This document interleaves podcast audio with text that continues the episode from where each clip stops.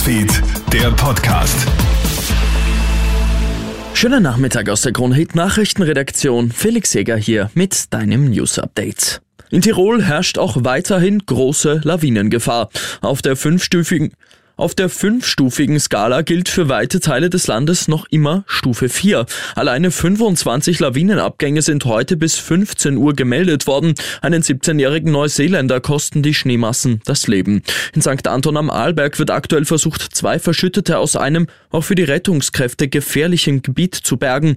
Auch gestern Nachmittag war ja etwa ein 32-jähriger Chinese von einem Schneebrett mitgerissen und ums Leben gekommen. Gesundheitsminister Johannes Rauch will wieder mehr Ärztinnen und Ärzte in den Kassenbereich bringen. Das hat er heute noch einmal bekräftigt. Das Gesundheitssystem soll im Sinne der Patienten optimiert werden. So kann Rauch sich etwa vorstellen, einen privilegierten Zugang zum Medizinstudium zu schaffen, wenn man sich eine gewisse Zeit dem öffentlichen Gesundheitsdienst verpflichtet.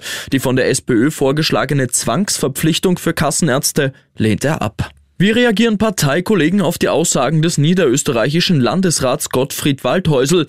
Waldhäusl erhält ja für seinen Dann wäre Wien noch Wien-Sager zu Schülerinnen mit Migrationshintergrund derzeit viel Kritik. Jetzt hat der oberösterreichische FPÖ-Chef Manfred Heimbuchner zu Waldhäusls Aussagen Stellung bezogen. Laut Heimbuchner kritisiert Waldhäusl die Migrationspolitik zu Recht, hat aber in diesem Fall die Falschen kritisiert. Und ein Grieche schreibt Skigeschichte. Der Schweizer Ramon Sennhäusern hat den Slalom von Chamonix gewonnen. Dahinter gibt es aber eine faustdicke Überraschung.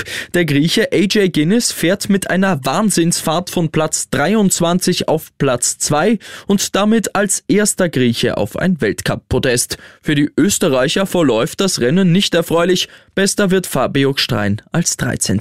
Ich wünsche dir noch einen schönen Abend. Newsfeed, der Podcast.